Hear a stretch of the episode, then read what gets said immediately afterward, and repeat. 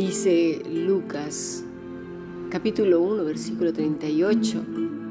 He aquí la sierva del Señor, hágase conmigo conforme a tu palabra. El versículo 26.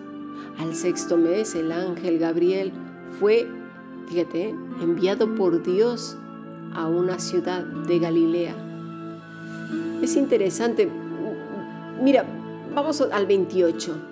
Entrando el ángel en donde ella estaba, dijo, salve muy favorecida, el Señor es contigo, bendita tú entre las mujeres. Dice el 30, María, no, te, no temas porque has hallado gracia delante del Señor y, y da el mensaje, ¿verdad? Es muy importante que conozcamos nuestra posición siempre, que estemos bien ubicaditos es muy importante, tanto para el que da como para que recibe, porque el único que es el Señor del que da y el recibe y etcétera, es Dios.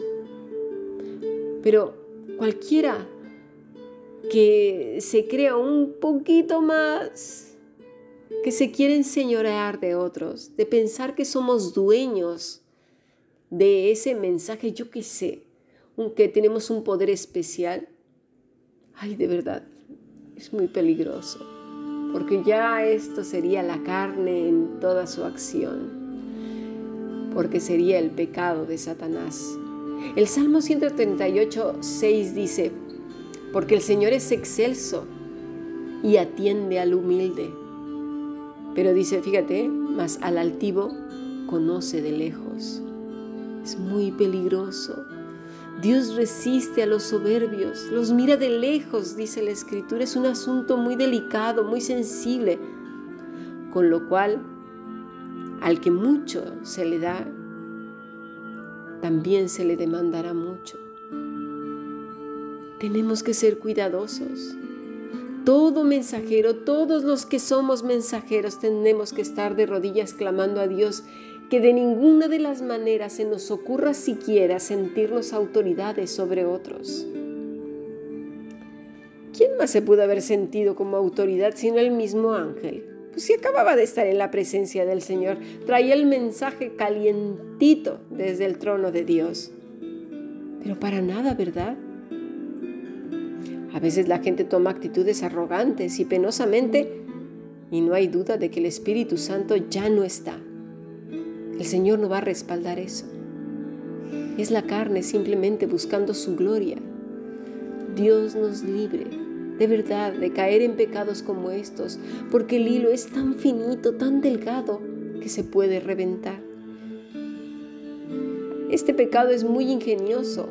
La arrogancia y el orgullo cuando se disfrazan de piedad no nos damos cuenta a veces porque nos, empieza, nos empezamos a engañar a nosotros mismos y no nos apercibimos de ello.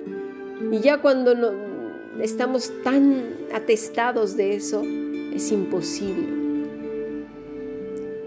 Cuando, cuando algo nos diga, algo pase, tenemos que correr al Señor.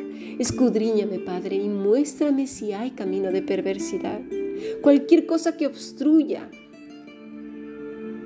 que tu palabra llegue con toda nitidez, tal cual me la has mostrado a toda persona. Que no haya nada de arrogancia y orgullo en mi persona. Nada.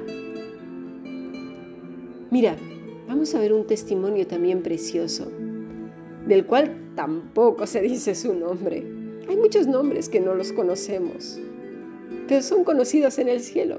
¿Cuál es el problema? ¿Sabes a quién me refiero? A otra mujer X, como la mujer de Manoah. Es la mujer samaritana que con gozo y alegría estuvo con el maestro. Primero ahí estuvo defendiéndose, ¿verdad? Como a veces muchos lo hacemos. Pero después predicó un montón de lugares. Y fue, no se tardó, tiró, dejó ahí hasta el cántaro, plaf, y salió corriendo llena de gozo porque estaba viendo al Maestro. El velo le fue quitado, ¿verdad? Esa agua de vida.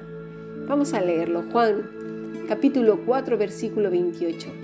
Entonces la mujer dejó su cántaro, y fue a la ciudad y dijo a los hombres, venid, ved a un hombre que me ha dicho todo cuanto he hecho. ¿No será el Cristo?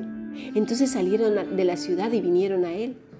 Y muchos de los samaritanos de aquella ciudad, dice el versículo 39, eh, perdón, creyeron en él, fíjate, por la palabra de la mujer, que daba, o sea que es un continuo, presente continuo, o sea, siguió predicando de, ese de su testimonio, me dijo todo lo que he hecho.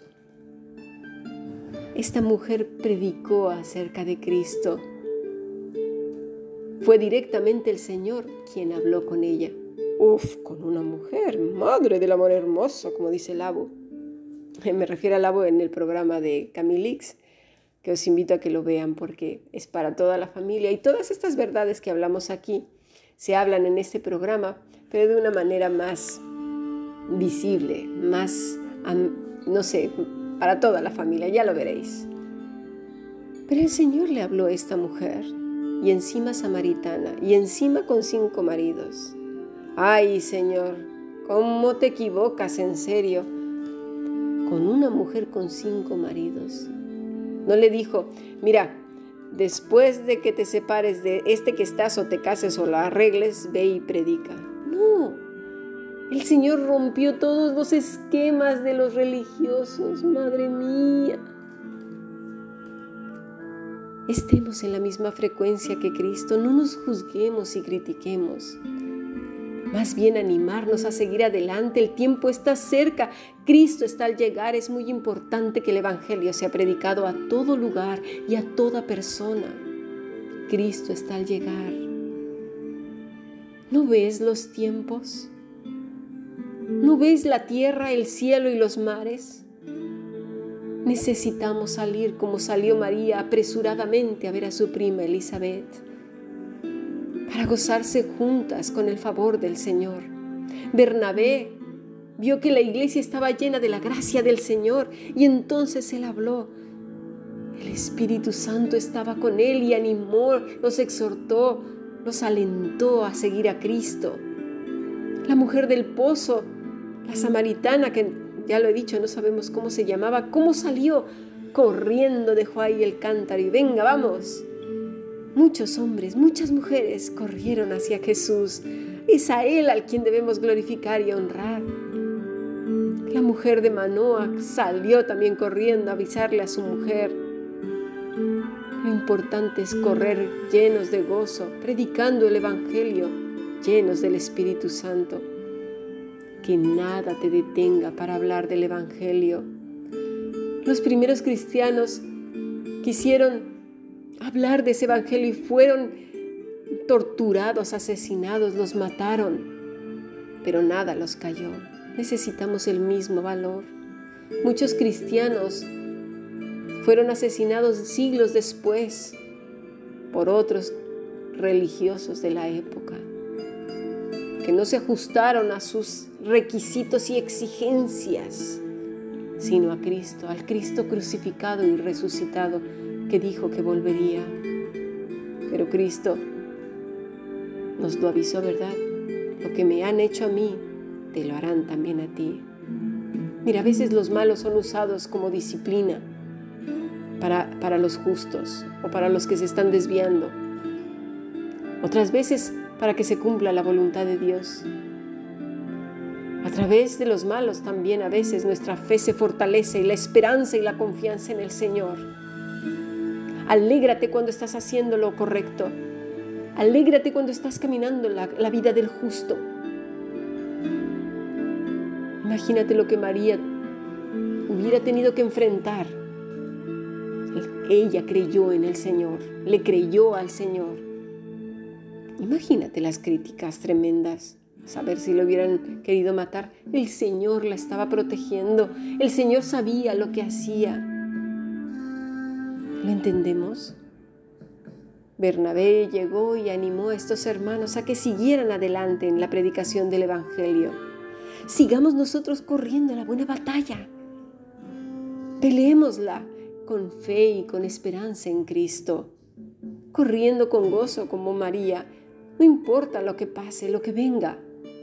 bendita eres entre las mujeres, bendito es el fruto de tu vientre.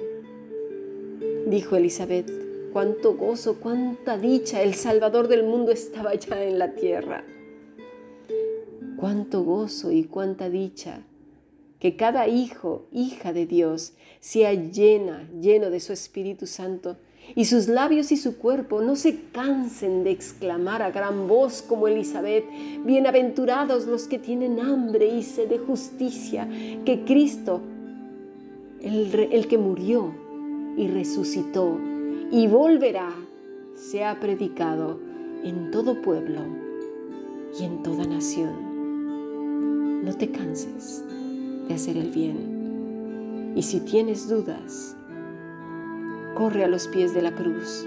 Examíname, oh Señor, y muéstrame cualquier pequeño, brote, raíz de amargura en mí.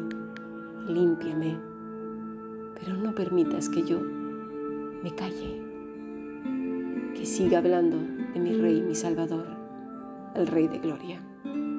Sigamos aprendiendo bendiciones.